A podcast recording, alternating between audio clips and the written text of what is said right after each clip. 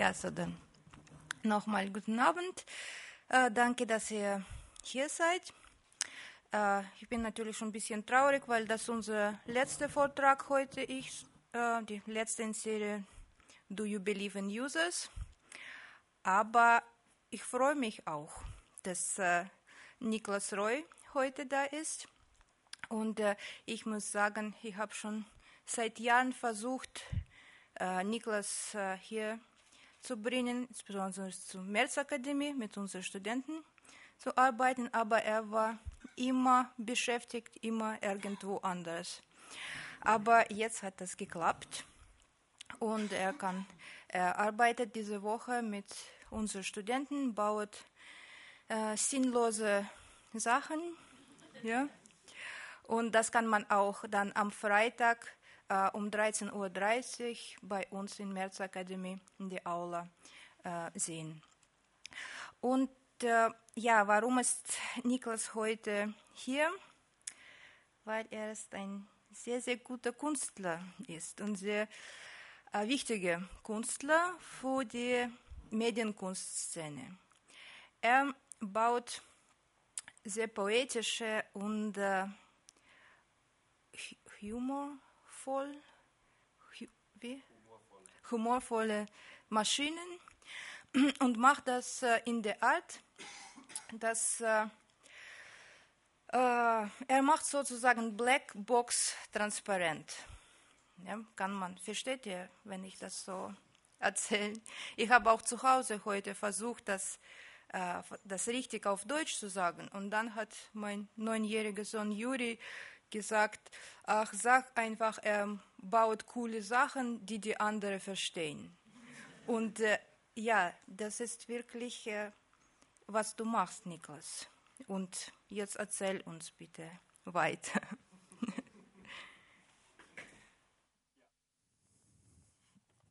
Vielen Dank, Olja, für die nette Einleitung. Vieles von dem, was du gesagt hast, stimmt, aber es ist natürlich immer schwer, da so zu generalisieren. Ich glaube, manchmal baue ich auch Sachen, die kein Mensch versteht, mit denen ich vielleicht selbst auch Schwierigkeiten habe, die zu verstehen. Ähm, aber ja, ihr werdet es ja selbst sehen. Ich werde jetzt äh, ein paar. Ach so, das machen wir einfach hier so zur Seite oder so. Ja. Ich bin ja eingeladen worden, hier ähm, um zu dem Thema Do you believe in users was zu sagen. Und ich muss sagen, ähm, ich habe eine kleine Auswahl meiner Projekte getroffen. Hier im Hintergrund seht ihr übrigens äh, den Laden, in dem ich in Berlin arbeite. Das ist ein kleiner Fischladen ähm, ehemaliger Fischlein, jetzt ist es keiner mehr, können auch mal kurz einen Blick reinwerfen. So sieht das Ganze von innen aus. Da gibt es ein großes Schaufenster. Und äh, bei dem Schaufenster, wie man auch schön sehen kann, schauen natürlich auch öfter mal die Nachbarn rein, was man da so macht. Und ähm, das ist manchmal auch unangenehm. Deswegen habe ich mich vor einiger Zeit entschlossen, da mal eine Gardine zu installieren in meinem Schaufenster. Und ähm, ich habe dann die Nachbarn, die es ja gewohnt waren, dass sie da immer frei reingucken konnten, dann heimlich gefilmt, wie sie auf meine Gardine reagiert haben. Ich würde einfach gleich mal mit dem Video anfangen.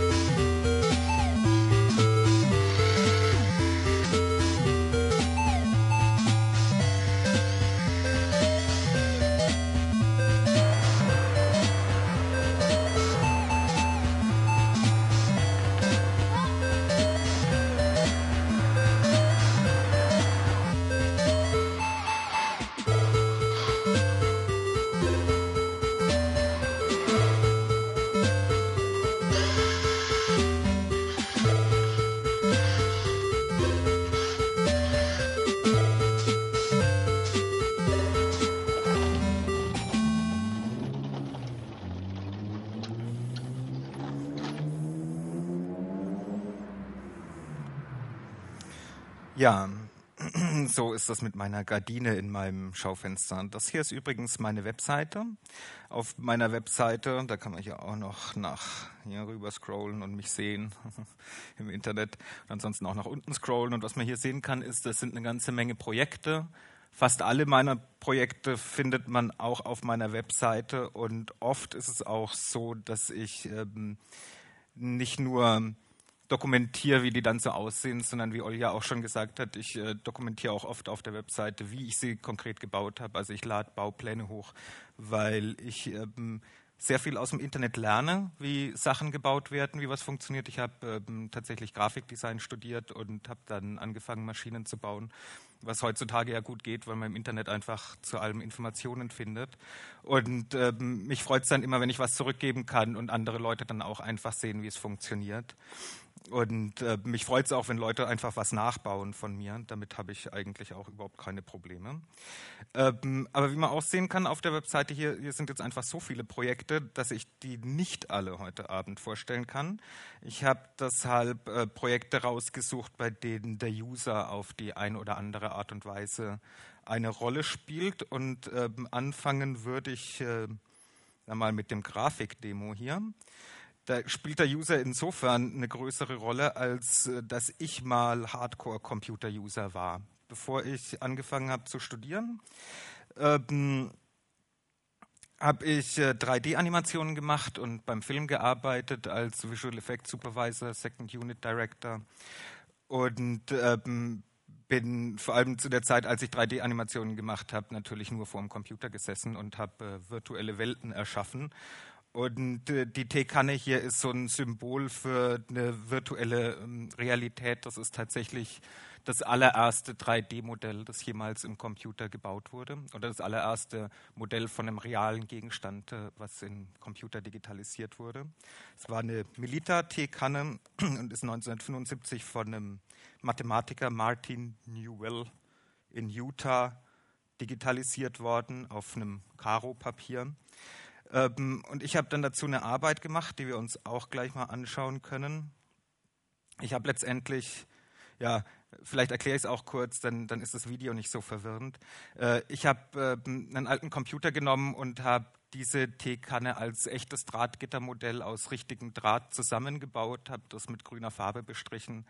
Das war so UV-aktive Farbe, habe Schwarzlicht eingebaut, noch einen Grünfilter vor dem Monitor, dass man das Schwarzlicht nicht sieht und dann hat man eben diese leuchtende grüne Teekanne in dem Monitor.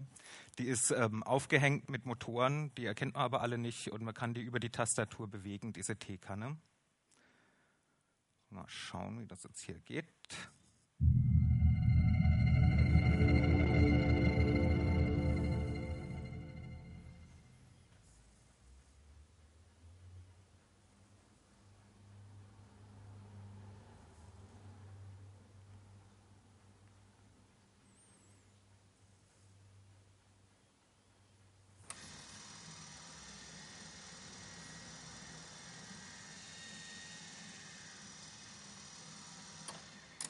Man hört also im Hintergrund auch jetzt gerade die Motoren und die Relais klackern, wenn man da auf die Tasten drauf drückt. Man kann das Ganze dann praktisch um zwei Achsen drehen, diesen, diese Teekanne. Das Interessante ist äh, dabei aber auch, wenn man den User jetzt, wenn man jetzt nicht mich als User da sieht, ähm, der, der da mit seiner Vergangenheit abschließen musste, wo ich nur vor dem Computer gesessen bin, sondern wenn man den ähm, den Kunstbetrachter, den Ausstellungsbesucher als User sieht von diesem Kunstobjekt, das ist äh, auch sehr oft ausgestellt worden, dann, was ich da eigentlich die interessanteste Reaktion fand, waren die Leute, die äh, das vollkommen langweilig fanden, gleich weitergegangen sind, weil so eine schlechte Grafik, da hätten sie heutzutage schon was Besseres erwartet. Leute, die also überhaupt nicht erkannt haben, dass es eben keine Computergrafik ist, die sie da gerade sehen, sondern dass es ein echtes, eine echte Teekanne ist. Die haben das wirklich als, ähm, als schlechte nicht mehr up-to-date Computergrafik wahrgenommen.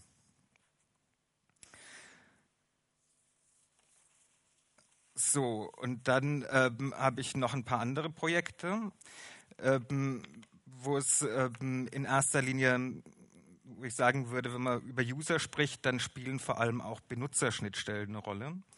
Und da möchte ich gerne mal ein paar Projekte zeigen mit ähm, unterschiedlichen Benutzerschnittstellen. Und anfangen möchte ich mit einer Arbeit, äh, die ich dieses Jahr in Lille gemacht habe, im Frühjahr.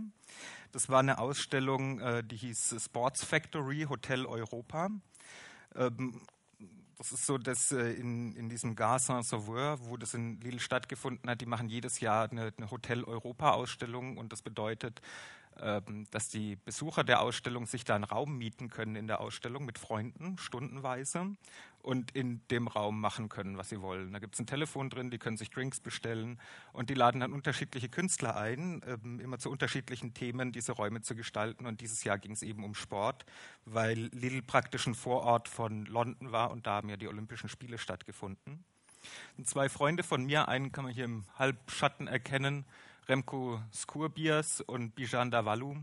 Die sind seit Jahren sehr erfolgreich mit einem Kunstprojekt, was sich Ping Pong Country nennt und sich letztendlich darin erschöpft, dass sie Country-Musik spielen.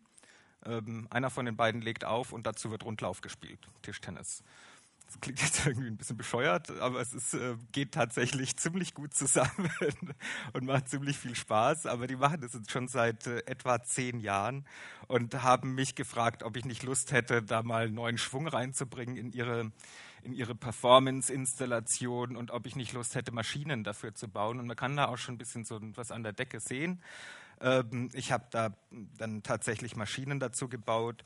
Was man hier zum Beispiel erkennen kann, ist ähm, oben Ventilatoren, ein Staubsauger, der an der Decke hängt und ähm, ich werde gleich mehr dazu erzählen. Ähm, ich habe mir da praktisch so ein, so ein Rohrpostsystem ausgedacht. Ich habe äh, einfach rumexperimentiert mit Tischtennisbällen und Staubsauger und bin sehr schnell drauf gekommen, dass sowas eigentlich ganz spannend ist und habe dann den ganzen Raum mit transparenten Röhren durchzogen und an die Decke diesen Industriestaubsauger gehängt und ähm, dann noch so ein Steuerpult gebaut, was so leicht erhöht war in so einem westernartigen Verschlag. Man sieht hier auch dieses Kinderspielzeug, was Geräusche machen kann. Das sind lauter Schalter und man kann mit denen dieses Spiel praktisch sabotieren. Die Sabotage, die hat dann unterschiedliche Funktionen. Man kann zum Beispiel das Licht umschalten auf Stroboskoplicht, was Tischtennis wirklich zu einer ganz speziellen Erfahrung macht. Ähm, man kann die Ventilatoren an der Decke einschalten und man kann auch die Ping-Pong-Ball Suction Construction bedienen, was dann diese Rohrpostanlage ist. Und letztendlich ist es einfach nur ähm, eben diese, diese ganz lange, dieser ganz lange Röhrenknoten, der Bälle einsaugt, in einem Container über der ähm, Tischtennisplatte sammelt und über einen Seilzug, man sieht hier, ja, sehr dunkel, hier ist so ein Hebel, an dem kann man dann ziehen und über einen Seilzug wird der geöffnet und die ganzen Bälle prasseln dann runter aufs Spielfeld. Ähm, auch da habe ich ein kurzes Video, was wir uns mal kurz anschauen können.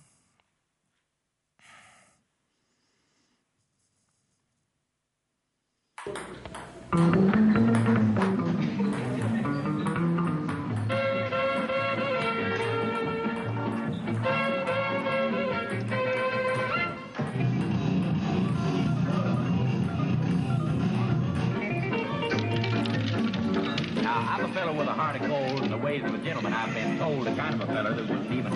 also an verschiedenen Stellen, konnte man Bälle einwerfen, die sind dann alle in diesen Container reingerollt. Und von da, es gab auch mehrere Schalter, von da konnte man Staubsauger bedienen. The next team plays are all the same at a betting party or poker game. Everything's got to stop while they smoke that cigarette. Smoke, smoke, smoke that cigarette. Puff, puff, puff, and if you smoke yourself to death, the thing here is Golden Gate, that's the You just gotta have another cigarette. Now, the game of chance the other night, old Dame Fortune was doing me right. Man, the kings and queens just kept on coming around. Then I got a full and I bet it high, but my bluff didn't work on a certain guy. He just kept on raising and laying the money down. Well, he raised me and I'd raise him. I sweated blood. You got to sink or swim. He finally called and just raised the bet. I bet ace is full, pal. How about you? And I'll tell you just a minute or two, but right now, I just gotta have a cigarette. Smoke, smoke, smoke that cigarette. Puff, puff, puff, and if you smoke yourself to death, Ja, das Video ist wie so oft natürlich unter Zeitdruck entstanden. Wir, wir haben es fertig gebaut und sind dann am gleichen Tag abgereist. Und zwischendrin habe ich schnell gedreht. Und leider habe ich nie den Augenblick aufgenommen, wo wir welche gespielt haben und dann auch noch die Bälle runtergekommen sind. Das haben wir dann nur selber ausprobiert. Kann aber versichern, dass es viel Spaß gemacht hat.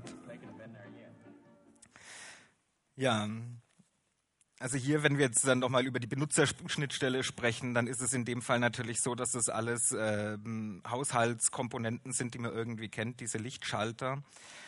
Was habe ich denn jetzt? Jetzt habe ich hier lauter unterschiedliche Fenster mit, hier waren wir gerade. Ja, dann sind das alles äh, bekannte Komponenten mit diesen Lichtschaltern und da funktioniert es dann natürlich relativ gut, äh, so, ein, so ein Interface und die Benutzer verstehen sofort, worum es geht. Ich muss mal kurz hier. Hier sind wir. Okay.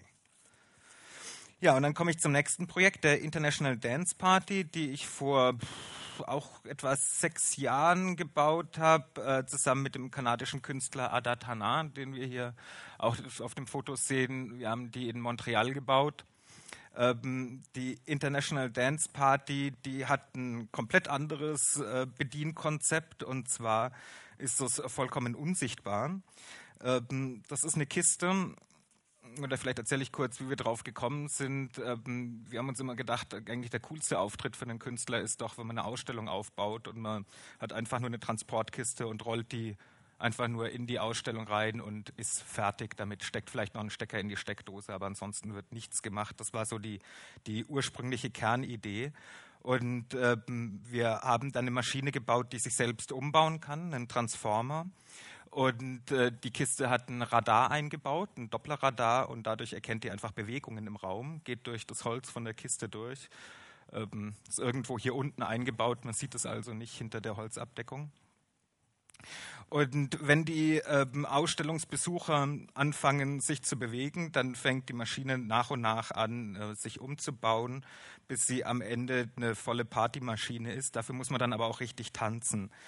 Ähm, in dem Fall ist es so, dass diese Maschine, wie gesagt, sich Schritt für Schritt umbaut. Das heißt, äh, ganz am Anfang, wenn man in den Raum reinkommt, äh, klappt erstmal nur der, diese vordere Klappe hier auf und da gibt es eine LED-Leuchtschrift, die dann in über 20 Sprachen schreibt, äh, Dance to start the party. Man hört auch so ein bisschen einfache Beats schon.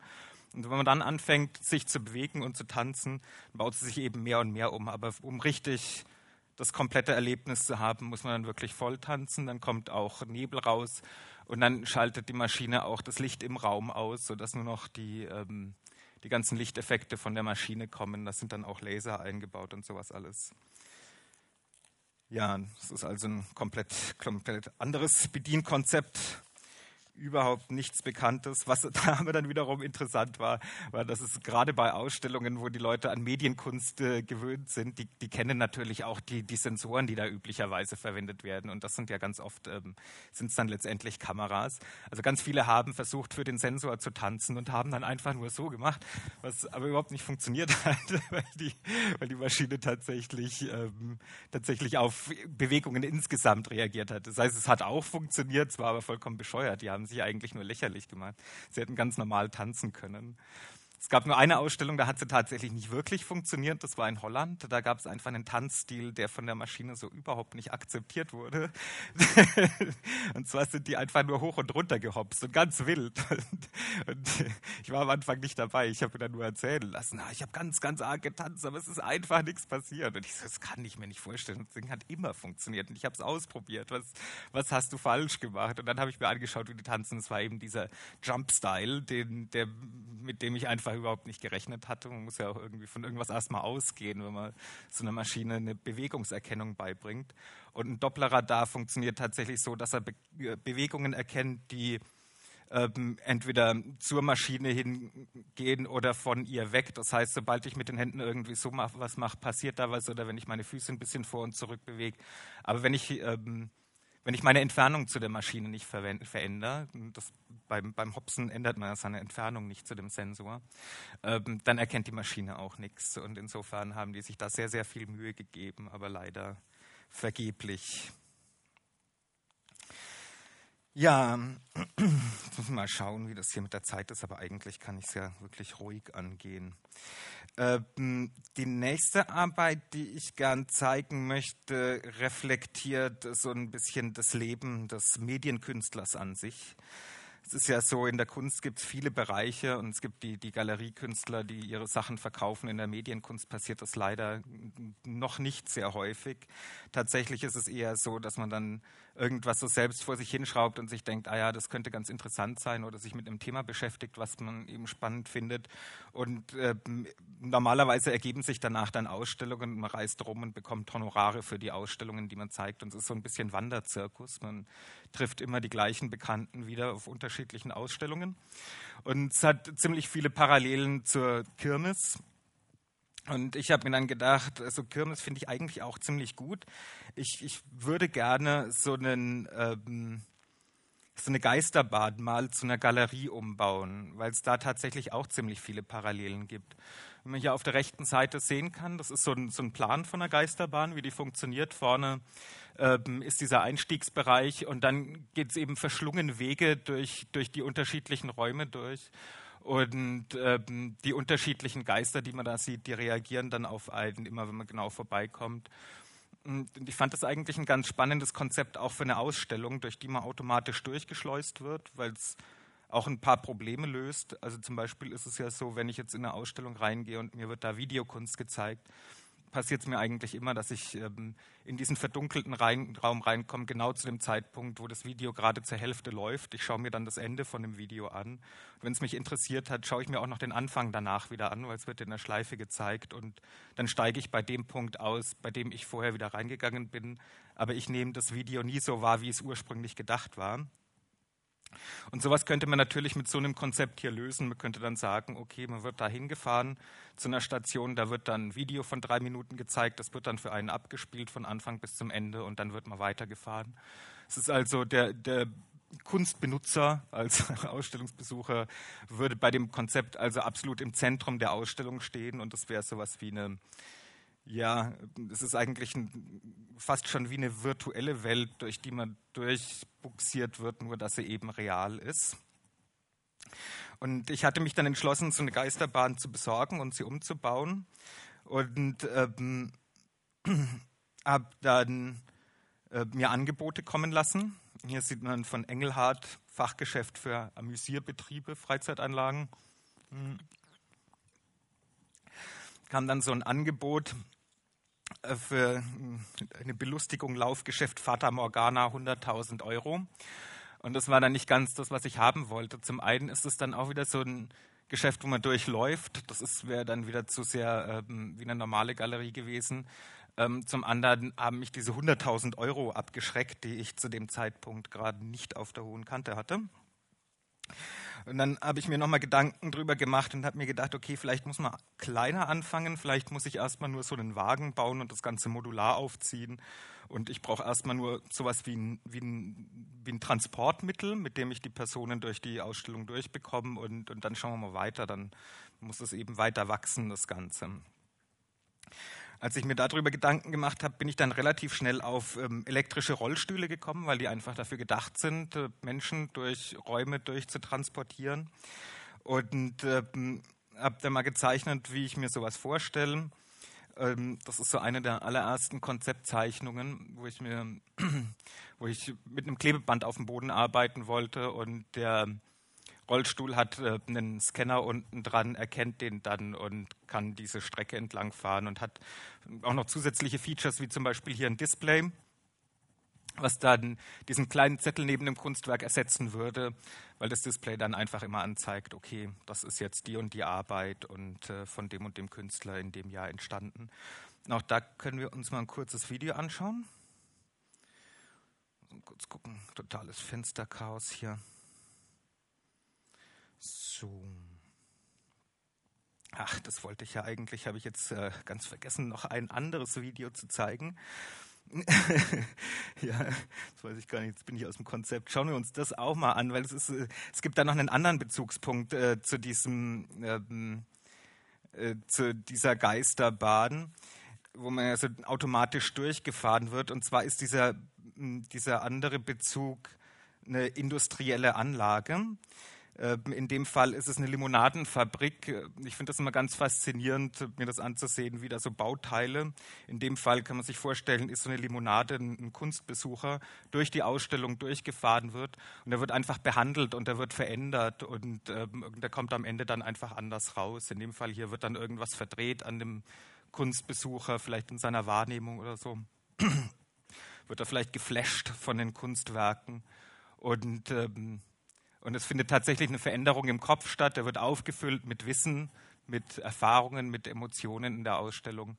Und das Ganze funktioniert eben komplett computergesteuert und rauskommt er dann als, als anderer Mensch aus so einer automatisierten Kunstausstellung. Das war so ein bisschen die zweite Idee noch. Hier sieht man die ganze Computersteuerung, die das dann alles erledigt. Ja, Jetzt hat man da natürlich auch schon ein bisschen einen Rollstuhl gesehen, äh, den ich umgebaut habe, aber wir können uns das andere Video trotzdem nochmal anschauen. Das ist dieses hier, was so ein bisschen auf die Details des, der Möglichkeiten dieses Rollstuhls eingeht. Das ist in meiner Werkstatt hier. Ich habe da einfach ein Klebeband auf den Boden geklebt. Unten ist dieser Scanner an dem Rollstuhl dran. Das folgt also dieser Linie. Dann ähm, war auch noch ein RFID-Leser integriert, der, sodass der Rollstuhl erkennen kann, wenn er an bestimmten Stellen ist und man kann ihn dann programmieren. Könnte dann zum Beispiel sagen, hier an der Stelle bleibst du mal stehen oder du fährst einfach schneller. Dann gibt es dieses, dieses Display, was dann letztendlich ein Touchscreen-Display geworden ist. Und was ich dann auch noch eingebaut hatte, man sieht hier rechts schon, dass man da Lautstärke regeln kann. Es gibt noch einen ähm, Kopfhörer, sodass man einen kompletten Audioguide auch integrieren kann. Also man kann auch letztendlich einen, äh, einen ganzen Soundtrack für eine Ausstellung dann anlegen. Und dann gab es natürlich dieses ganze Zonenkontrollsystem, was hier mit Lasern funktioniert hat, was man auf dem Boden sieht, was erkennt, wenn ein Wagen durchgefahren ist und dann wird immer eine Zone gesperrt für andere Wagen, dass es keine Crashs gibt, so wie es die Bahn auch hat. An die Sicherheit wurde also auch gedacht. Ja, jetzt müssen wir wieder zurückkommen zu diesen Bildern hier. Gut, ähm, und dann ist natürlich die Frage, was für eine Art von Kunst äh, zeigt man so eine Ausstellung? Hier ist meine Skizze, die ich für ein Museum in Spanien gemacht habe. Aus der Ausstellung ist dann leider nichts geworden. Ähm, aber hier hatte ich mir eben so unterschiedliche Gedanken gemacht, wie das Ganze funktionieren kann. Interessant finde ich eigentlich auch, dass die hatten diese spezielle Situation, dass sie unterschiedliche Räume hatten und in einem Raum konnte man in der Mitte von unten reinkommen. Da wollte ich gerne einen Turm hinbauen, dass die Besucher, die gerade warten müssen oder hm, jetzt vielleicht schon durchgefahren sind, dass die sich dann die anderen Besucher wiederum anschauen können, die durch die Ausstellung durchgefahren werden. Dass man sich so ein, so ein Ticken auch der, der, Lächerlichkeit vielleicht preisgeben muss und der Hilflosigkeit, wenn man da an seinen Stuhl gefesselt ist und durch die Ausstellung durchgefahren wird. Und ein wesentliches Element war auch dieser, diese White Cube Maschine hier, die wir hier nochmal anschauen können. Ähm, da war so zum Beispiel eine Idee, eine Maschine zu bauen, die einen White Cube um diesen Rollstuhl rum aufbaut, während man da sitzt. Also man würde dann auf eine Plattform rauffahren. Der Raum setzt sich um einen rum zusammen. Und ähm, man hat unterschiedliche Blicke in dem Raum. Und zwar durch, durch Fenster, die Bilderrahmen haben. Und ähm, in diesen Fenstern erkennt man dann jemals ein Bild. Ja, ich habe jetzt hier mal was eher Kitschiges gemalt, einfach nur um zu verdeutlichen, was die Idee ist. Aber letztendlich ähm, ist dieses Bild alles zusammengesetzt aus Objekten, die einfach dahinter drapiert sind und die man vorher auch schon alle gesehen hat. Also hier eine Topfpflanze und dann gibt es dann eine, eine große Lampe und einen Wolkenhintergrund und ein bisschen Plastikfolie, die hier Wasser macht. Und dann hat man da eben so einen äh, Sonnenuntergang am Strand. Und diese ganzen Sachen wollte ich eben aufbauen. Und nachdem er genaue Kontrolle über die Perspektive des ähm, Ausstellungsbesuchers hat, hm, hätte man das auch alles schön machen können. Man hätte dann vorher schon alles gesehen, aber es hätte sich erst, wenn man in dem White Cube drin ist und, die, ähm, und der sich zusammensetzt, hätte man dann erst die einzelnen Bilder erkannt. Hier wieder ein Foto von meiner Werkstatt, der, als ich an dieser White Cube Maschine gearbeitet habe. Sieht also hier oben, wie das da an der Decke dran hängt. Aber vielleicht sollte ich da, habe ich auch ein schönes Video. Das zeige ich auch mal schnell. Da erkennt man das relativ gut. Ähm, ich habe in, in, meiner Werkstatt das Problem gehabt, dass ich einfach nicht weit genug zurück konnte mit der Kamera. Ich habe aber vorher mal ein Pappmodell gebaut, wo man das Ganze ganz schön erkennen kann, wie dieser Mechanismus dann letztendlich funktioniert hat.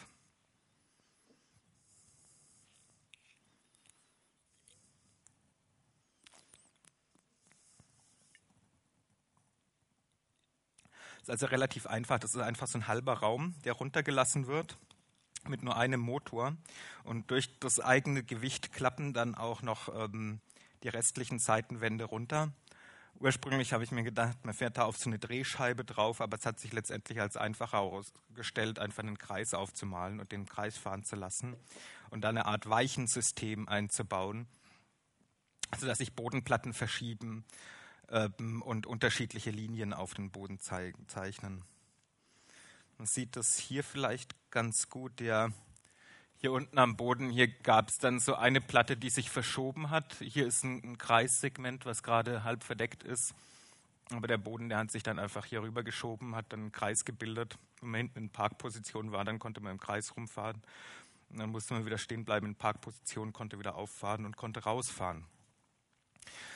Ähm, ursprünglich wollte ich das auch komplett computergesteuert lassen, aber mir ist dann auch klar geworden, dass das dann doch eine Sache ist, die ähm, ja letztendlich vielleicht ähm, doch ein bisschen zu gefährlich ist, um sie komplett alleine laufen zu lassen. Und ich habe mich dann entschieden, so ein Steuerpult hier zu bauen, sodass es einen ja, Bedienpersonal für diesen Raum geben muss, was ich aber auch ganz schlüssig fand, weil normalerweise im Museum Heutzutage hat man Aufseher, die überall rumstehen und die nichts zu tun haben. Und ich fand es dann doch besser, dieses Personal weiter zu qualifizieren und ähm, die eben zu instruieren, dass sie dann wirklich ja, Operator der Ausstellung werden und nicht einfach nur Aufpasser und dann auch wirklich was zu tun haben in der Ausstellung. Also es wird dann hier über einen, einen Joystick hoch und runter gefahren, der Raum, und man schaltet da drin unterschiedliche Dinge. Gut, jetzt bin ich, ich weiß jetzt gar nicht, ob ich irgendwie zu schnell bin oder nicht. Ich wollte jetzt eigentlich schon die letzte Arbeit zeigen, aber das mache ich jetzt einfach und dann müssen wir einfach gucken. Wenn ihr dann noch mehr sehen wollt, dann mache ich einfach weiter mit meiner Webseite. Ähm, gut. Bei der nächsten Arbeit geht es nämlich auch um, um Räume, die hoch und runter fahren und auf und zu gehen. Das ist auch ähm, ist erst vor wenigen Monaten entstanden. Da hatte ich eine Residenz in Wroclaw beim Vro Art Center. Ups. Ah ja, hier ist der zugeklappte Raum. Habe ich ihn noch gar nicht gezeigt oder habe ich jetzt auf den falschen Knopf gedrückt? Ja, so sieht der Raum zugeklappt aus. Ich habe da jetzt leider kein so wirklich tolles Video davon und es ist auch wirklich ein Erlebnis, was man, was man selbst erfahren muss, da drin zu sein. Deswegen lasse ich das einfach mal so. Hier haben wir das Vro Art Center in Wroclaw in Polen. Ähm, äh, die haben mich eingeladen, zusammen mit dem Goethe-Institut da einen Monat zu verbringen und ähm, ich war da vollkommen frei in dem, was ich machen durfte. Sie haben einfach nur gesagt, hier, so und so sieht's aus, ein Monat Zeit, du kriegst ein Atelier und wir hätten gerne, dass du hier eine Arbeit produzierst. Und ich habe gesagt, gut, bin ich dabei.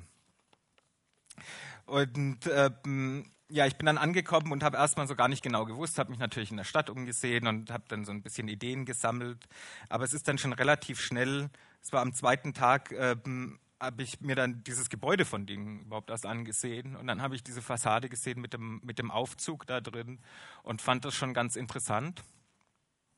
Und ich hatte dann auch ein Gespräch mit dem Cheftechniker außen. Wir haben Kaffee getrunken davor und der hat mir erzählt, ja, also das neue Gebäude, er hätte ja nie gedacht, wie viel Energie so ein Aufzug verbraucht. Das fand ich dann auch wiederum ganz interessant, weil ich zu dem gleichen Zeitpunkt ein Buch gelesen habe, ähm, in dem es um die Zukunft der Energie geht. Hier von Robert B. Laughlin, der Physiker, hat einen Nobelpreis gewonnen, hat mir vorher nichts gesagt, aber ich fand das Thema ganz interessant. Dann habe ich mir gedacht, das lese ich mal. Das hatte sich dann so ergeben und ähm, es war eine ganz interessante Tatsache in diesem Buch drin. Und zwar, dass ähm, praktisch jedes Land etwa 10 Prozent seines Bruttoinlandsproduktes für Energie ausgibt. Es spielt auch überhaupt keine Rolle, ob es sich dabei um Entwicklungsland handelt oder ob es sich um ein reiches, entwickeltes Land handelt. Das scheint so ein genereller Standard zu sein, immer 10 Prozent. Und Polen ist in einer außergewöhnlichen Situation, weil Polen ist das einzige Land, ähm, was in den letzten zehn Jahren ein stetiges Wachstum im Bruttoinlandsprodukt hatte. Und das einzige Land ist, soweit ich weiß, ähm, ist es auf jeden Fall das einzige Land in der EU. Es ist, muss aber auch, kann nur eines der ganz wenigen weltweit sein. Ich habe mal ein bisschen Zahlen recherchiert und hier, das ist hier ähm, EU und ähm, andere größere Länder, äh, da ist es tatsächlich das Einzige. Also alle haben irgendwo mal ein Minus hier vor der Zahl. Polen hat einfach in in jedem Jahr plus gemacht mit dem Bruttoinlandsprodukt. Das heißt, Polen geht es laufend besser. Und ähm, ich habe mir dann wiederum gedacht, wenn das so ist, dass, dass Polen immer reicher und reicher wird, dann können die sich entweder so eine Maschine jetzt leisten, die ähm, die, ich habe es noch gar nicht erzählt, ich habe eine Energieverschwendungsmaschine, habe ich mir gedacht, da baue ich Ihnen.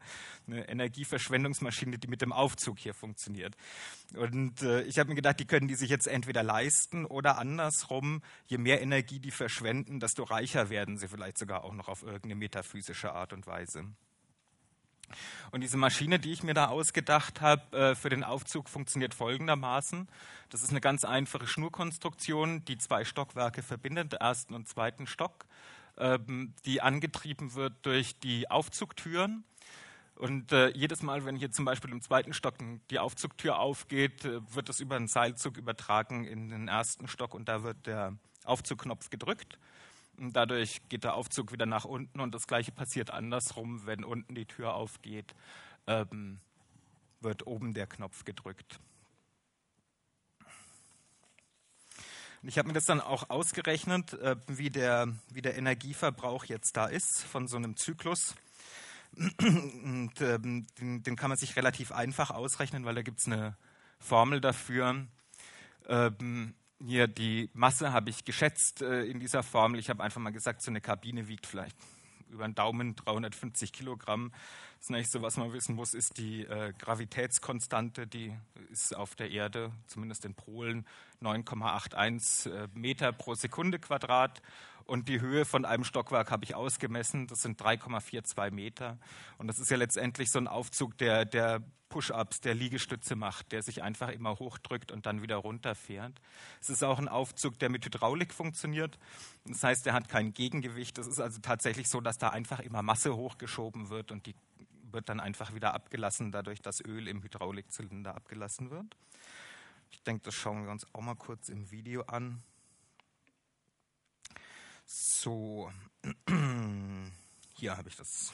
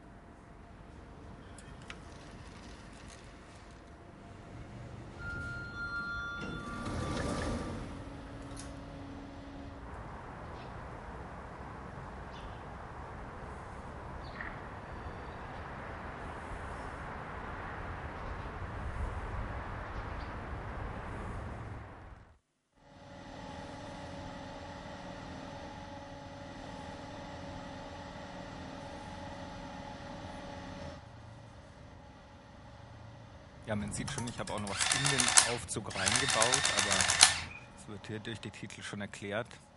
Es ist letztendlich eine Rechenmaschine, die, die immer aufaddiert, äh, wie viel Energie gerade verbraucht wird durch den Aufzug.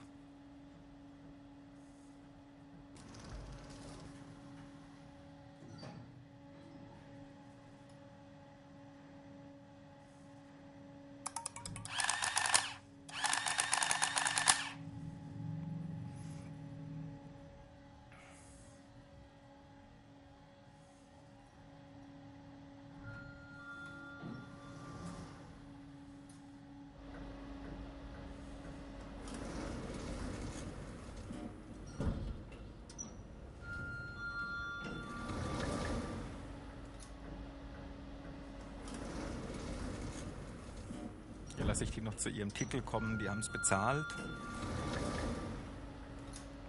Ja, Jetzt werden natürlich die, die in Physik damals aufgepasst haben, sagen, das geht doch gar nicht eine Energieverschwendungsmaschine. Es gibt doch den Energieerhaltungssatz und Energie kann gar nicht verschwendet werden, sondern kann nur umgewandelt werden. In dem Fall ist also erstmal elektrische Energie in ähm, Bewegungsenergie und dann in Lageenergie umge äh, umgewandelt worden. Und die Frage ist tatsächlich, wo geht dann diese Energie am Ende hin, wenn der Aufzug wieder runtergeht? Und was in dem Fall passiert ist, da wird tatsächlich dann einfach Hydrauliköl abgelassen. Das geht dann durch ein kleines Ventil durch. Dabei heizt sich das Ganze auf. Und ähm, dieses Hydrauliköl wird einfach immer wärmer. Und das Ganze geht dann so lang, bis der Aufzug einfach nicht mehr funktioniert, was im, äh, in der Praxis ungefähr drei Stunden dauert.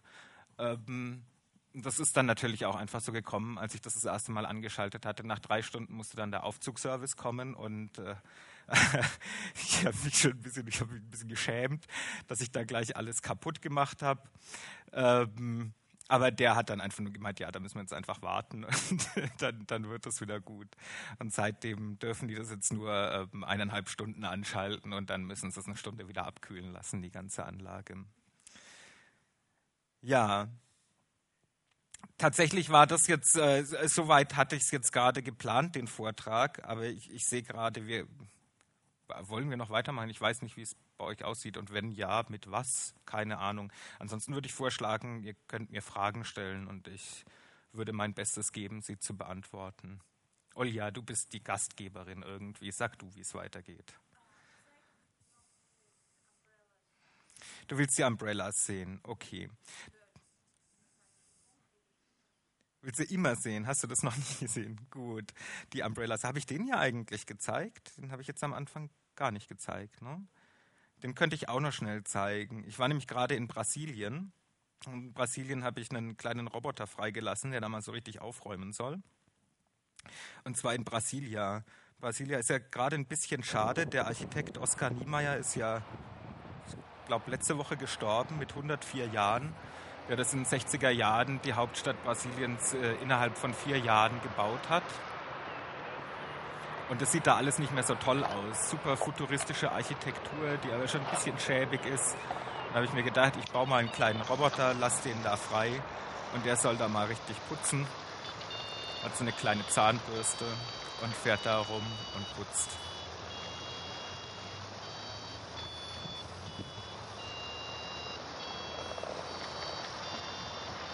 Der ist aber ein bisschen schlecht ausbalanciert, der Roboter dass er da immer so rumhoppelt. Immer wenn eine Bodenwelle kommt.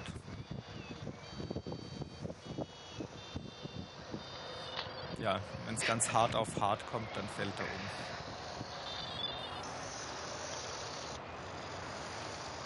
Mit so einem kleinen Sensor vorne dran, so ein Entfernungssensor, da erkennt er dann, wenn ein Gegenstand im Weg ist, und dann dreht er sich zur Seite und fährt einfach weiter.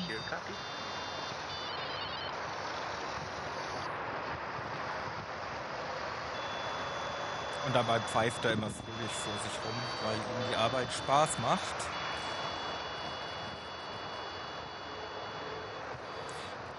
Aber das war nicht der eigentliche Grund, warum ich nach Brasilien geflogen bin. Ähm, ich war da nämlich, weil ich eingeladen war, zusammen mit meiner Freundin. Habe ich da einen Workshop bei dem Festival gegeben. Hier sehen wir meine Freundin Kati. Ähm, das war ein Festival, wo es um Kunst und Nachhaltigkeit ging. Meine Theorie ist ja, dass das mit der Nachhaltigkeit da vor allem drin ist, um dann ähm, letztendlich äh, Gelder dafür zu bekommen. Aber wie auch immer, ich fand das Thema ganz, ganz spannend und ich bin oder wir sind eingeladen worden, um eine Installation zu machen und gleichzeitig einen Workshop, wo eben Kunst und Nachhaltigkeit eine Rolle spielen. Und bei dem Festival hat auch Musik eine große Rolle gespielt. Insofern haben wir uns gedacht, okay, Musik wäre auch super, wenn die vorkommen würde. Und wir haben, ähm, wir haben solche Maschinen hier gebaut, Umbrella Phones, haben wir die genannt. Das sind äh, Maschinen, die Wind fangen in, in ähm, Regenschirmen, sich dann drehen und kleine Spieluhren damit betreiben. Und jetzt muss man mal schauen, wir haben ich habe noch kein Video ähm, aus Brasilien, da bin ich eigentlich gerade am Arbeiten, hier Shoppingbilder. Ähm, das war übrigens mein Werkzeug, was ich nach Polen mitgenommen habe, hat alles in meinen Koffer reingepasst. Hier, so hat es danach ausgesehen. Ach ja, auch schön. Aber wo ist das Video? Das war ein Test, ähm, den wir in Berlin auf meinem Hausdach gefilmt haben, als wir das Projekt dann vorgeschlagen haben für dieses Festival in Sao Paulo.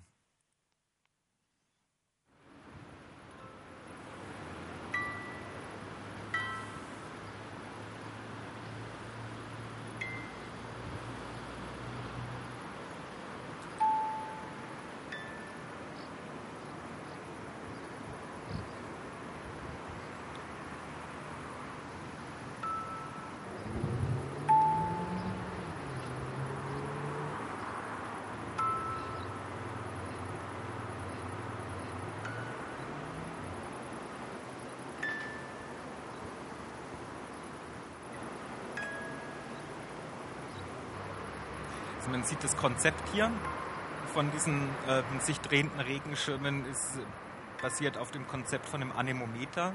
Ein Anemometer, das kennt, denke ich, jeder hat schon mal gesehen. Das sind diese drei halb aufgeschnittenen Ping-Pong-Bälle, die man oft äh, an Häuserecken oben am Dach sieht, äh, mit denen Windgeschwindigkeiten gemessen werden. Und das ist eine ganz, äh, ganz praktische Turbinenform, weil sie einfach aus jeder Windrichtung funktioniert.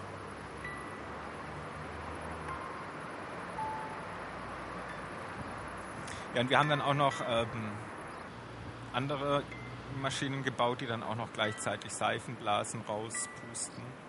Das war der erste Prototyp hier.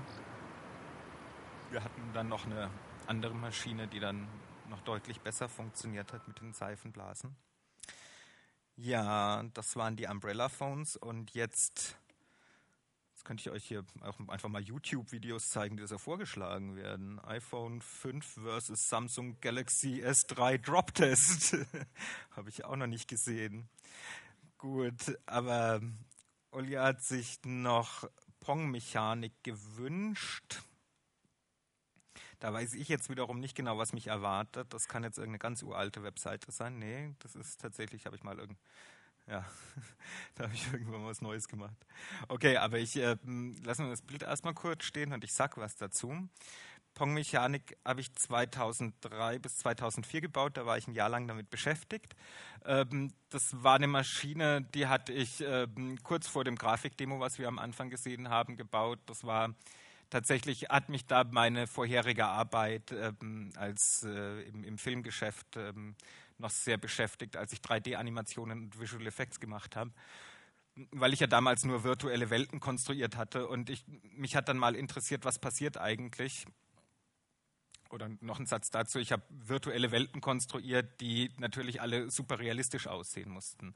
Beim Film kann man sich vorstellen, Visual Effects, da ist es ähm, das erste Ziel natürlich, dass das Ganze echt aussieht und dass kein Zuschauer bemerkt, dass das Ganze ähm, jetzt gerade am Computer entstanden ist. Das fand ich dann eben irgendwann überhaupt nicht mehr spannend und hat dann so ein totaler Antiprozess eingesetzt und ich habe mir gedacht, naja gut, dann mache ich jetzt einfach genau das Gegenteil.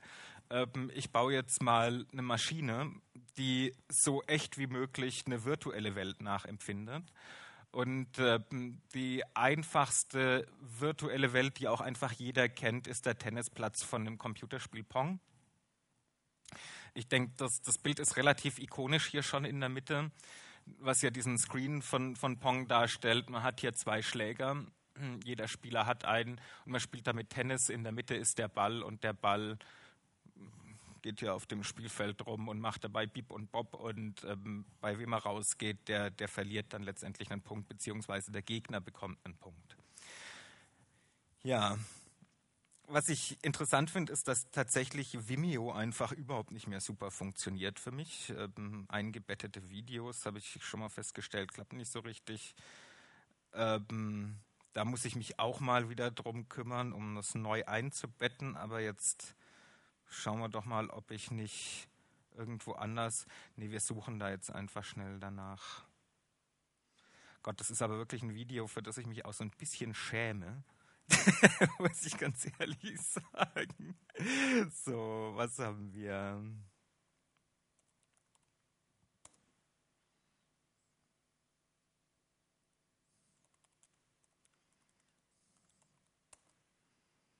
Hm, hier ist es. Sieben Minuten.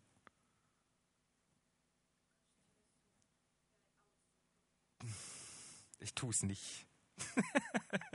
nee, ich tue es nicht. Ich mache stattdessen was anderes. Ich weiß nämlich, dass ich irgendwo auf meinem Computer, was mich total nervt an dem Video, ist tatsächlich der Ton, äh, weil da meine eigene Stimme sehr präsent ist und zwar auf eine Art und Weise, die ich persönlich sehr unangenehm finde. So.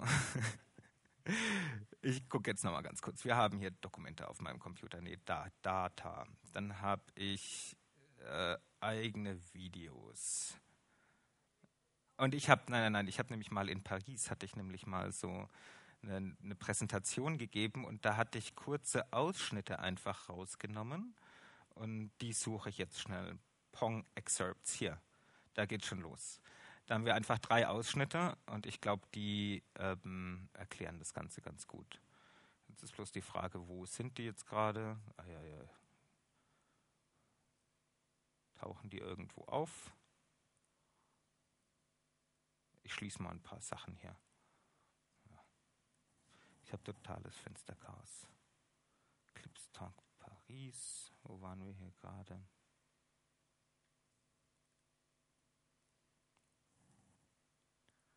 Ah ja, es läuft schon ja, im Hintergrund. Okay, also was man an der, an der Oberfläche des Ganzen sehen kann, ist tatsächlich das, das ganz normale Spiel, was mit Joysticks in dem Fall gespielt wird. Da bin ich ein bisschen abgewichen vom Original. Das Original wurde mit Potentiometern gespielt, das heißt mit, mit Drehknöpfen. Und dieses Spiel wird eben mit Joysticks gespielt. Ich habe so ein, so ein ganz kleines bisschen vereinfacht, aber was man hier gerade schon gesehen hat, ist ähm, letztendlich diese, diese klassische Spielmechanik, bei der man einfach ähm, den Ball hin und her schlägt und der kann dann abprallen. Und ja, was man hier auch ein bisschen sehen kann, ist, dass der Ball manchmal so ein, so ein Ticken über den Schläger hinten rausgeht. Das hängt damit zusammen, äh, dass in der Mechanik die Konstruktion nicht ganz so schnell ist, wie das Spiel dargestellt wird. Ähm, das ganze Spiel funktioniert nämlich, ähm, wie gesagt, mechanisch. Man sieht das Ganze hier in der Mitte. Äh, das ist so ein, so ein Rahmen, der hin und her fährt und dabei elektrische Kontakte schließt es gibt so ein Gegenstück zum Ball, das ist dieser Draht, der hier nach unten steht, ups, und, ähm, und an diese Gegenstücke von den Schlägern anstößt und damit werden elektrische Kontakte geschlossen. Das Ganze wird über einen Seilzug, hier sieht man schön, nach oben übertragen.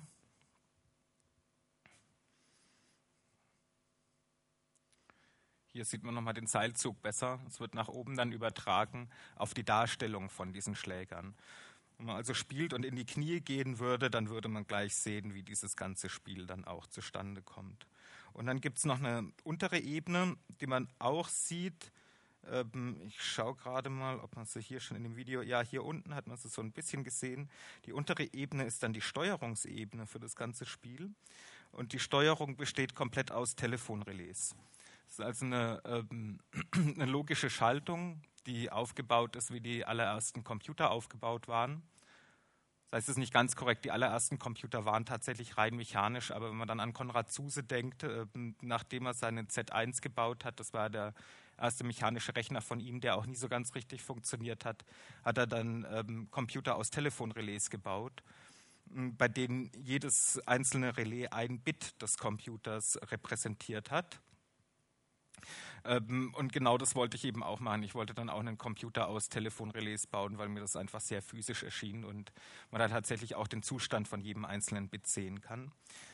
Ich lasse es jetzt einfach nochmal kurz laufen. Man kann es tatsächlich sehen, wie die schalten. Hier, ja, hier sieht man es ganz gut, wenn man die einzelnen Relais ansieht.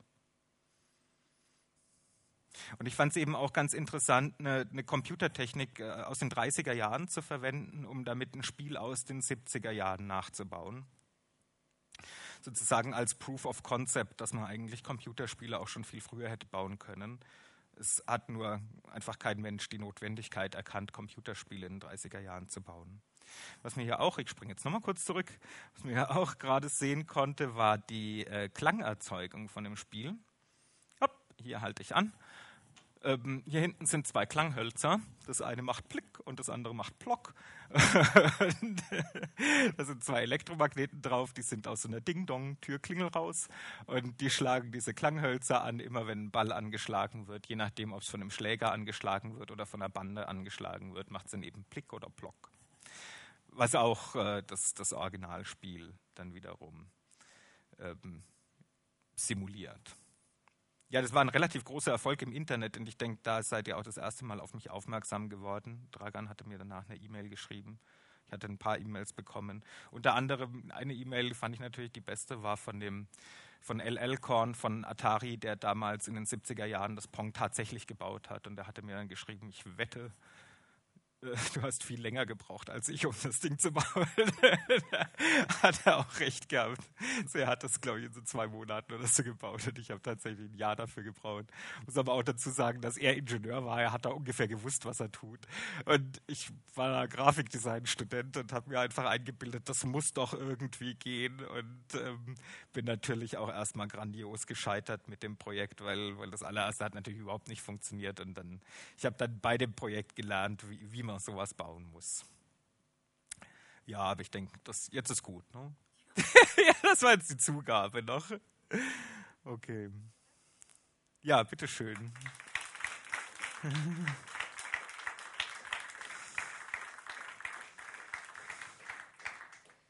Äh, darf ich dich noch etwas fragen? Ja, du darfst. Äh, die lasse ich einfach hier so stehen. Ihr könnt euch das abschreiben, niklasroy.com und dann könnt ihr die ganzen anderen tollen Projekte, ich mache mal Minus, Minus, Minus, ja, so viele sind es hier, die könnt ihr dann auch noch alle angucken, zu Hause oder auf dem iPhone. Ja. Kann man das auf das geht erstaunlich. Ich habe mir keine Gedanken über Mobile-Kram gemacht und das funktioniert super gut. Das funktioniert Wie? super gut auf dem iPhone. Das ganz kleine, so diese Ja, aber Kiste. du kannst ganz toll zoomen. Also irgendwie fühlt sich echt gut an. Ich war sehr erstaunt. Ja. Sag mal, Niklas, wie arbeitest du? Siehst du Zahnbürste und denkst, ja, jetzt mache ich Roboter, mit, die mit Zahnbürste putzt. äh, Elevator, wie heißt das? Aufzug. Ja. Aha, Aufzug, nie Tür schließt oder äh, Regenschirme. Mit Regenschirmen kann man Musik machen. Oder ja. wie ist äh, oder ja, sie, siehst du jetzt etwas in diesem Raum, was du umbauen kannst? Das hier ist interessant, hier wieder der Beamer da irgendwie rauskommt aus der Decke mit dieser Scherenmechanik. Das gefällt mir. Ähm, ich weiß nicht ganz genau, wie es funktioniert. Ich weiß auch nicht, ob es da eine generelle Antwort gibt. Aber es, du hast ja ein paar Beispiele genannt und ähm, wenn ich jetzt einfach die drei Beispiele beantworte, dann wird das, glaube ich, auch klar, dass es vollkommen unterschiedlich funktioniert. Die Regenschirme. Ich war im Regen unterwegs und ich habe normalerweise nie einen Regenschirm. Bin, ich trage eine Regenjacke. Irgendwie hatte ich einen Regenschirm dabei und es hat gewindet. Und da habe ich mir gedacht, ja, das ist doch Kraft. Und, und äh, drei Tage später war dann dieser Herr aus Brasilien bei mir im Garten gesessen und hat gefragt, mhm. ob ich da oder ob wir da was machen können. Und dann habe ich mhm. mir gedacht, ja, Regenschirme, irgendwie, lass uns was mit Regenschirmen machen war also relativ schnell. Und dann von Regenschirmen wiederum auf Anemometer zu kommen, fand ich auch, die, die, Form ist ja einfach gleich. Also, dass, dass man das Prinzip einfach vergrößern kann, das war mir auch sofort klar. Ich wollte dann einfach nur noch wissen, wie gut das funktioniert. Und ich war erstaunt, dass es eigentlich super funktioniert. Und dann war auch klar, dass es einfach groß, bunt und billig ist. Ist ja auch prima. Also für so eine Installation, man will ja schnell Größe erreichen und man will, dass es hübsch aussieht. Ähm, insofern war das relativ einfach. So haben wir das abgehakt. Der Aufzug. Den Aufzug habe ich erklärt. Der Aufzug war tatsächlich das Buch, was ich gelesen hatte und das Gespräch mit diesem technischen Leiter von dem Museum. Mhm. Es war wirklich diese, diese krude Vermischung von, ähm, von Energie verschwenden und kann man durch Energie verschwenden tatsächlich das Bruttoinlandsprodukt steigern oder funktioniert es andersrum oder spielt das überhaupt eine Rolle? Mhm. Ähm, aber der Zusammenhang, der ist ja offensichtlich gegeben. Und die Zahnbürste, das war ein fehlendes Stützrad. Das ist eigentlich eine typische Konstruktion von einem Roboter gewesen, der ein drittes Rad braucht und dann ist die Frage, was nimmt man als drittes Rad? Und das war gar nicht meine Idee. Das war die Idee meiner Freundin zu sagen, nimm doch eine Zahnbürste und mach einen Putzroboter Aha. draus. Also die Ideen, ich kann es ja nicht sagen, wie es geht, tut mir leid, die mhm. kommen immer irgendwo her. Was hast du jetzt gesagt über Regenschirm? Groß, bunt und billig. Ja. Das tolle Slogan. Meine Kunst ist groß, bunt und ja, billig. Ja, du kannst genau. jetzt Useless Things ja auf deine Webseite. Das, äh Kann ich austauschen durch ja. groß, bunt und billig. Ja. ja. Finde ich eigentlich auch ganz gut. Da wird dann die Kunst nicht so, mhm. nicht so abgehoben. Ja letztendlich glaube ich sogar, dass es einfach wirklich oft so ist. Ja. Also wenn du dir Kunst anschaust, ich glaube, das sind schon die Kriterien, nach denen Kunst produziert wird. Es traut sich nur niemand zu sagen. Wahrscheinlich ist es auch ganz falsch, das so ja, zu sagen. Ja, aber sehr oft, das ist wirklich teuer und du versuchst schon, das äh, billig zu Nee, was ich tatsächlich einfach versuche, ich versuche im Rahmen meiner Möglichkeiten zu bleiben, aus einem ganz vernünftigen Grund draus, weil ich dann einfach weiß, dass ich die Sachen machen kann. Also, das meine ich. Genau. Mich interessiert jetzt nicht, was möglichst billig zu machen, sondern mich interessiert einfach, was zu machen. Und bevor ich jetzt meine Zeit damit verschwende, irgendwie zu versuchen, Geld mhm. aufzutreiben, äh, mache ich es einfach so, wie ich es machen kann. Und, und das geht ja oft ganz einfach. Also man muss es ja nicht so kompliziert machen. Danke. Bitte schön. Gibt es noch Fragen? Das Gentleman.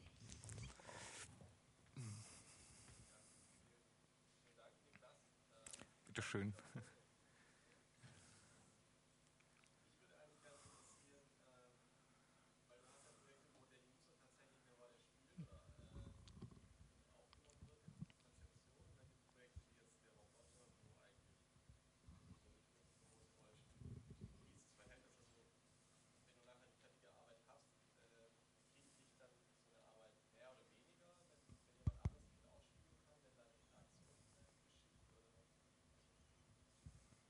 Ja. Das ist tatsächlich schwierig zu sagen, weil das ist natürlich, die, die funktionieren ja in unterschiedlichen Situationen. Ich habe jetzt sehr, sehr viele Arbeiten nicht gezeigt, in denen der User wirklich keine Rolle spielt. Ähm, ich habe irgendwann mal angefangen, Synthesizer zu bauen zum Beispiel, weil ich immer schon gerne einen Synthesizer haben wollte. Ähm, aber ich kann kein Instrument spielen. Ich hatte mal Klavierunterricht, aber das hat irgendwie nie richtig geklappt, weil man da ja auch üben musste. Und dieses Konzept von üben, um was zu können, fand ich noch nie gut. Ich fand immer begreifen und dann können viel besser hm, aber das Ergebnis ist eben, dass ich kein, kein Instrument spielen kann und dann habe ich Synthesizer gebaut, die man, die man eher so wie ein Videospiel spielt, die auch eher so ein Game-Interface haben und wo man eher durch Klangwelten durch navigiert. Und das ist tatsächlich was, das, das funktioniert natürlich super für mich, wenn ich auf dem Sofa bin und ähm, einfach mal entspannt mir dann die komischen Sounds da anhöre. Ähm, aber ganz viele Leute können da überhaupt nichts damit anfangen. Ähm, aber es ist, ist ungemein befriedigend für mich ja, in dem Augenblick. Es ist aber dann auch oft wiederum peinlich, wenn man das dann anderen zeigt. Und das sind dann vielleicht Musiker und die sagen, ja, du kannst ja gar nichts damit anfangen und irgendwie kann man das ja gar nicht richtig spielen, das Ding, weil es auch nicht in ihr Schema von, von Synthesizer-Spielen reinpasst ähm, da, da, kippt es dann natürlich wieder und wird eher dann so eine, so eine doofe Situation. Und ähm, es stimmt schon, dass bei diesen, ähm, wenn du zum Beispiel die International Dance Party hernimmst, das ist so ein Ding, das macht Leuten einfach dermaßen viel Spaß, das dann auch echt cool zuzuschauen. Und es macht dann auch Spaß, da irgendwie mitzutanzen, auch wenn ich letztendlich ist es eine 20 Minuten Musikloop, die sich permanent wiederholt und die kann sich zwar steigern und da werden unterschiedliche, unterschiedliche Kanäle ein- und ausgeblendet, aber es ist dann halt doch immer das Gleiche. Ähm, ja, das ist, ja, ist trotzdem cool, den Leuten dazu zu schauen. Aber ich, das sind einfach echt unterschiedliche Erlebnisse. Das eine ist so ein, so ein ganz kontemplatives für mich alleine und das andere ist natürlich irgendwie ähm, Halligalli, Wow, Party, Ausstellungseröffnung und alle finden es klasse und dazu gibt es noch Alkohol. Das sind aber auch so, glaube ich, die, die, die Welten, in denen ich dann natürlich oszilliere. Also ähm, zum einen bin ich vollkommen still und alleine in meiner Werkstatt und mache so komplett mein eigenes Ding. Und dann bist du ähm, irgendwie drei Tage später hast du dann irgendwo eine, eine Ausstellung und schüttelst dem Bürgermeister die Hand oder irgendwie so ein Blödsinn, ja. Also das ist so, weil so um geht es ja immer noch andersrum, ist dann immer komischer, wenn du irgendwie gerade so aus dieser totalen irgendwie nur Action um dich rum Welt dann zurückkommst und plötzlich ist wieder so ganz alleine und einsam arbeiten. Also, aber das sind so die beiden, die beiden Welten, in denen ich unterwegs bin und ich denke, da haben beide was für sich. Also es ist aber gut, dass sie sich abwechseln.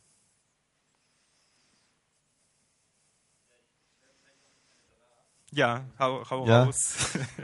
ja, und weil, also wir haben gestern ganz kurz, äh, Niklas und ich und Dragan und Olia über, über Trolling geredet. Und, äh, über was? Über Trolling, Trolling ja. vielleicht nicht dabei. Und jetzt sehe ich auch deine Arbeiten und, und sehe so zum Beispiel auch diese, diese Rollstuhlarbeit, die ich ja eigentlich auch extrem dysfunktional finde, weil eigentlich der Sinn und Zweck in der Ausstellung ist natürlich, dass du dich dem selber dem Kunstwerk nähern kannst und nicht unbedingt da äh, rumgefahren wirst. Und ich frage mich auch, also ähnliche Fragestellung eigentlich, inwiefern auch die Dysfunktionalität interessant für dich ist, äh, weil die ja auch im Endeffekt ähm, ja diese Reibung erzeugt, die, die das Kunstwerk ja dann interessant macht und die Irritation fordert. Ja. ja, also auf einer Skala von 1 bis 10 irgendwie interessiert mich gar nicht und finde ich total spannend. Das ist eine glatte 10.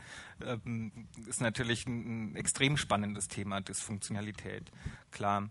Ähm, das, das bringt einen ja auch sehr oft auf Ideen oder letztendlich sehe ich sie auch wahnsinnig oft. Ich sehe sie, sie umgibt uns ja irgendwie permanent. Also wie Leute mit ihren Geräten umgehen, da denke ich mir schon auch manchmal, Mann, das, das haut doch alles irgendwie überhaupt nicht hin und ihr verwendet es trotzdem. Das ist doch alles Blödsinn. Ähm, das hat natürlich ein, ein tierisches Potenzial, klar. So, du bist kein Troll. Ich habe auch schon getrollt. Aber ich glaube nicht so, nicht so elaboriert wie dein Mann.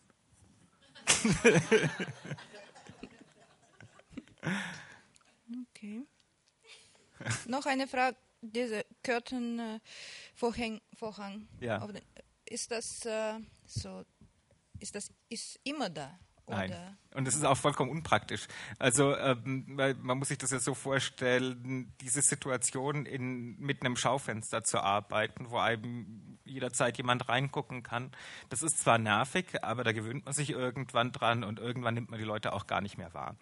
Ähm, wenn man jetzt aber so eine Gardine da drin hat mit einem Elektromotor, bei dem man dann auch immer noch hört, wie die Leute sich draußen bewegen. Also wenn ich, wenn ich auch gar nicht zum Fenster hinschaue, ich, ich höre einfach, wann jemand vorbeiläuft, wann jemand stehen bleibt, wann jemand einen Schritt vor und zurück macht. Das wird natürlich dann extrem anstrengend. Und dann fühlt man sich eigentlich auch noch viel mehr beobachtet. Auch, ich meine, die Leute, die schenken dem Fenster natürlich mehr Aufmerksamkeit, wobei sie tatsächlich vielleicht die Aufmerksamkeit eher der Gardine dann geschenkt haben als mir. Ähm, aber es, ich war nicht gern in dem Werkstattraum, als ich die Gardine angeschaltet hatte. Und ich bin dann irgendwann dazu übergegangen, sie nur noch anzuschalten, wenn ich weg bin. Und ähm, hm. irgendwann hatte ich dann eine Anfrage von einem Museum in Spanien, ob sie die kaufen können. Und dann habe ich gesagt, ja, klar, ja, weg, weg das Ding. ja. Also ich kann es nicht wirklich empfehlen. Ich habe mir da nochmal neu gebaut. Ich hatte da nochmal eine Anfrage aus Frankreich. Da wollten welche für eine Ausstellung nochmal so eine Gardine haben. Die habe ich dann in größer gebaut und wollte sie noch viel toller haben und dass sie noch schneller reagiert. Also irgendwann, man rutscht auch schnell in so, so einen Technikfetisch rein, wo man Sachen toll mhm. bauen will, ja, und noch besser bauen will und manchmal vielleicht auch ein bisschen zu toll baut. Da hatte ich dann einen Akkuschraubermotor dafür verwendet, was äh, das, ganz, das, ganze Teil einfach extrem kraftvoll gemacht hat. Die ist wahnsinnig schnell gewesen, sehr, sehr präzise.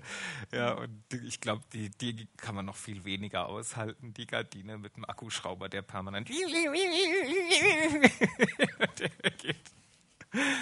Ja.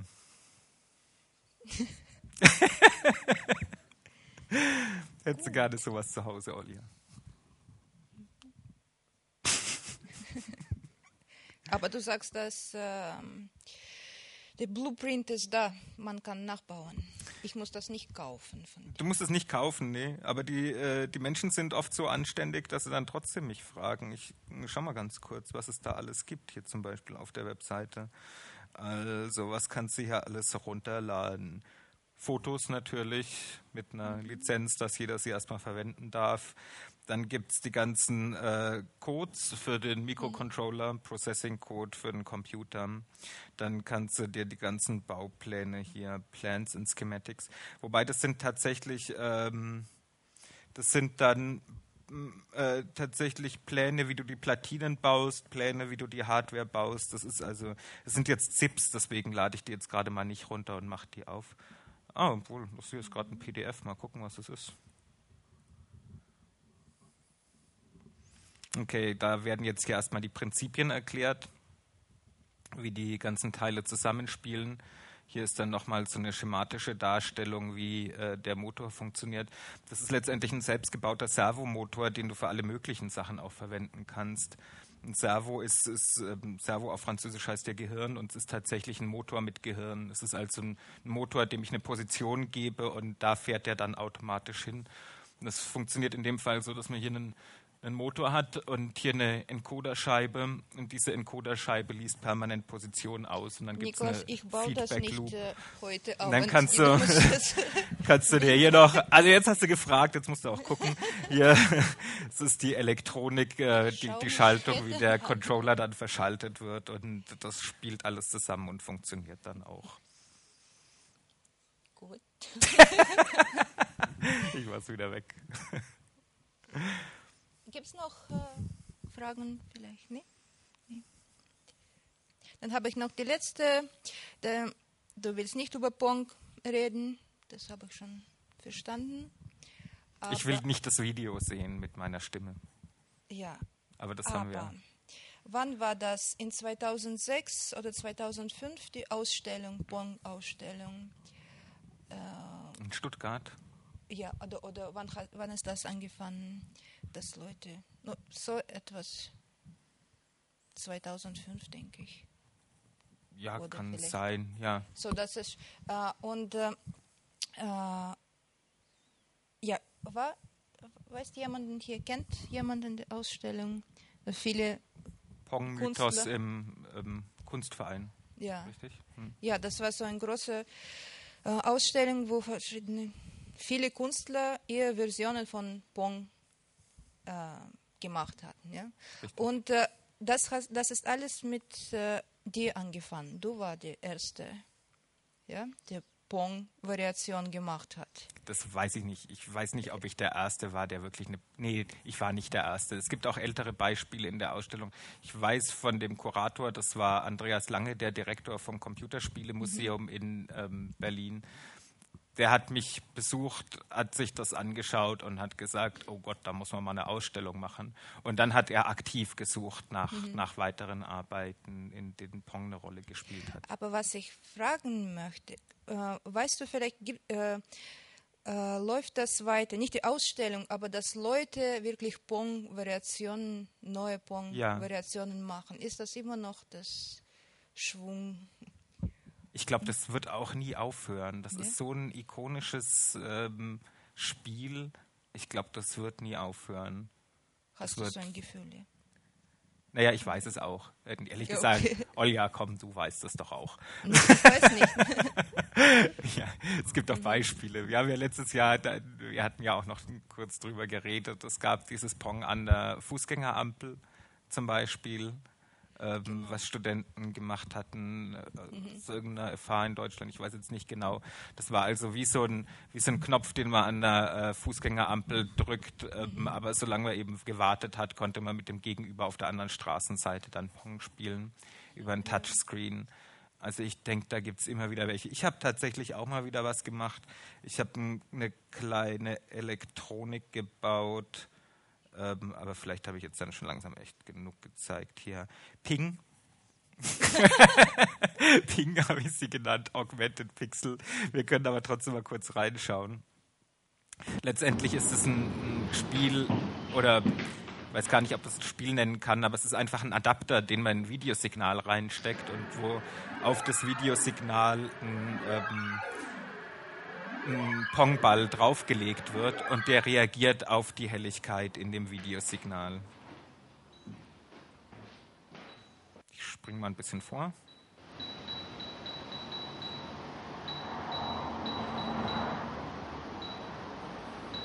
Okay, ich denke, das erklärt jetzt schon das Prinzip. Wobei, was mich eben daran interessiert hat, ist äh, letztendlich eine Technik zu verwenden, in dem Fall, die es dann auch schon in den 70er Jahren gab. Ich habe das Ganze äh, als, als Elektronik aufgebaut. Das ist auch ziemlich einfach. Es ist hier einfach nur dieser Mikrocontroller, der das Signal ausliest und beziehungsweise diese beiden kleinen, kleinen Komponenten hier, diese beiden ICs, die das Signal auslesen und den Ball drüber legen, weil ich den wiederum da den Punkt interessant fand, dass es sowas wie äh, die Game Controller, die man von heute kennt, wo man sich frei vor mhm. einer Kamera bewegt oder vor einem äh, einen 3D-Scanner bewegt wie bei der Kinect, dass es sowas damals eigentlich auch schon hätte geben können. Die technischen Möglichkeiten waren da und es war, es war sogar relativ einfach zu realisieren. In dem Fall war es nur so, dass in den 70er Jahren natürlich Videokameras dermaßen teuer waren, dass ähm, man die jetzt nicht zu Hause haben konnte als Eingabegerät für ein, für ein Spiel. Aber die Technik, die das Ganze ausliest und was damit macht, hätte man damals auch schon realisieren können. Ja. So, das hört nie auf. Aber diese nee. Woche macht er nichts mit Bon. Oder kommt etwas raus? Fast Aha. ja, doch, lass dich überraschen. Okay. Dann vielen Dank. Ja, dann bis, bis Freitag. Genau.